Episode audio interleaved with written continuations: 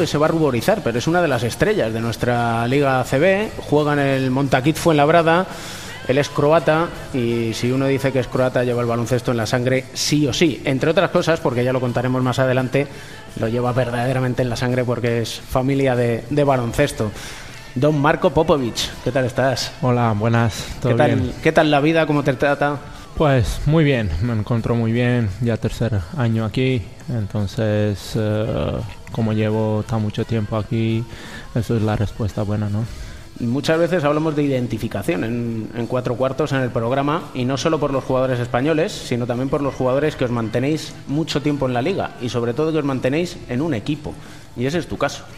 Sí, yo no quería mucho antes de firmar aquí, eh, firmó un poco, poco tarde, eh, justo de empezar eh, la liga, porque fue el nacimiento de, esperaba el nacimiento de mi hija y pues eh, primera llamada de un club que fue de Fuenlabrada y acabó aquí. Acabó de firmar por un año y luego renovado en febrero por dos años más. Entonces este es mi último año, mi tercer año aquí y muy contento. Había una canción española que, que decía que hace una chica como tú en un sitio como este. Y cuando firmaste con el Fuenlabrada, a buen seguro que había mucha gente que se preguntaba, ¿qué hace un chico como tú en un club como este? Pues de- después de jugar muchos años ahí en Rusia, en eh, Turquía, Lituania, en los equipos de Euroliga, y quería algo más tranquilo porque el cuerpo no aguantaba más de jugar dos o tres partidos por la semana y bueno, también eh, necesitaba un poco más de eh, calidad de vida que te ofrece aquí en España más que en Rusia o Lituania. Y bueno, eh, fue una decisión fácil para mí porque la familia estuve muy contento y ahora me cuesta un poco porque estamos separados porque mi familia está en Croacia, eh, mi hijo empezó con el cole ahí y bueno, pero como las cosas van bien en la pista, eh, duele menos. Eres muy familiar, ¿no? Sí, muy, muy familiar. ¿Se hace difícil? Sí, se hace difícil, eh, pero como he dicho, la- las cosas van bien en la pista y esto siempre ayuda. Calidad de vida, decías. Calidad de vida, se vive bien, se come bien, hay muchas cosas que hacer, sobre todo aquí en Madrid.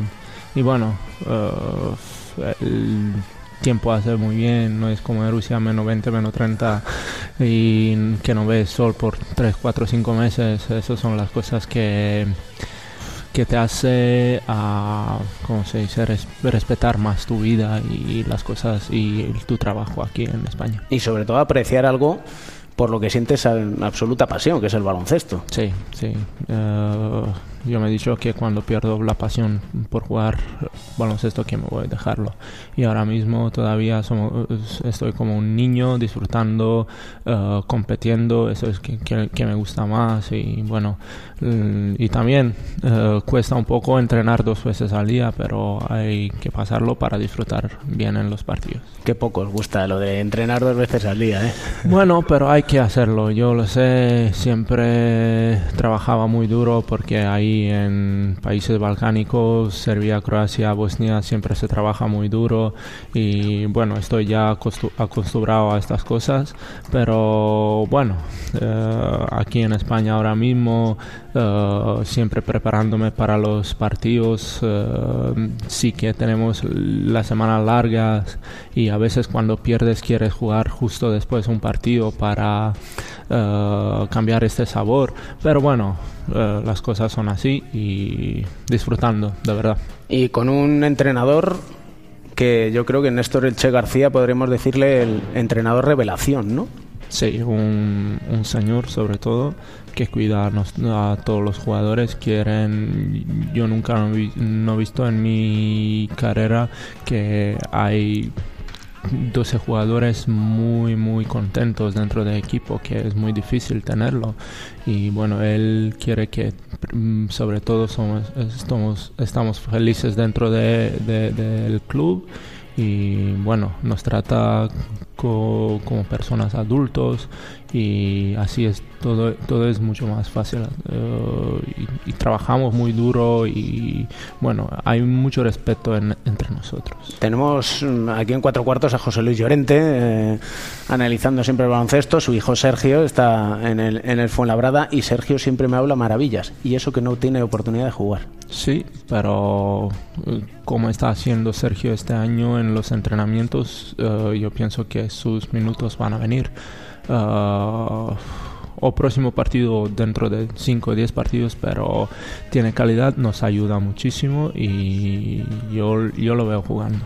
¿Cuál, ¿Cuál, puede ser el secreto del Che para que os haya convencido tanto de su, de su idea? Yo pienso que él es una persona muy honesta y, cuando hay alguien que habla contigo muchísimo, que te cuenta su experiencia, que te mm, ayuda muchísimo y cuando le pides un favor siempre te lo hace, entonces y cuando te duele un poco siempre te vas por esta por esta gente como él y bueno yo yo pienso que mis compañeros piensan lo mismo.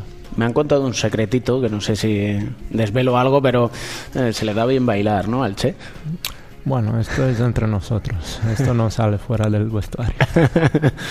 No es, no es un, gestión de falta de respeto para el otro equipo, eh, por esto lo estamos celebrando dentro del vestuario que nadie lo ve. Ganéis o perdáis, siempre os hacéis, ahora que están tan de moda las redes sociales y con Oscar Mota además, que, que es un auténtico fenómeno en eso, eh, siempre la foto y se os ve a todos Sí, como una piña absoluta, ¿no? Sí, Mota, Paco, los utilleros del club son también eh, la gente que nos ayuda mucho y tiene mérito dentro de, esta buena historia.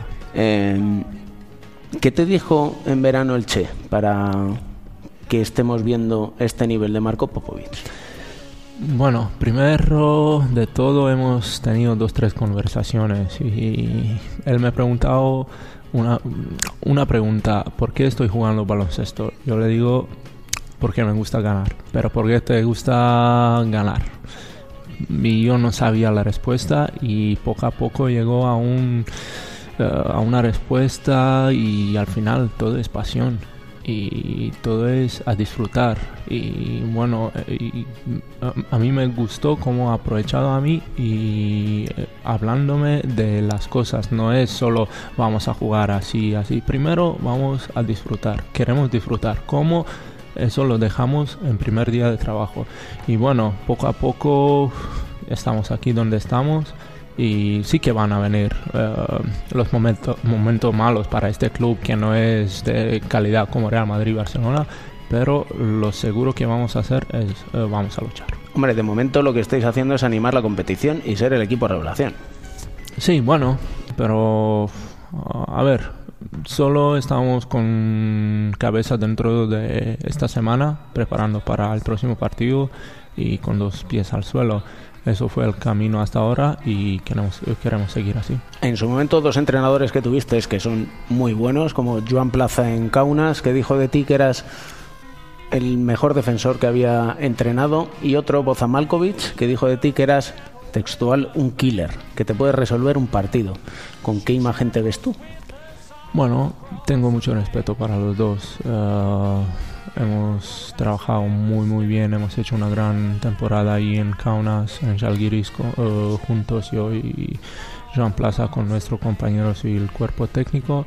Uh, tengo mucho respeto por él porque es una, una persona muy honesta, muy parecido como Néstor y me, me, gusta jugar por los entrenadores así como, como ellos.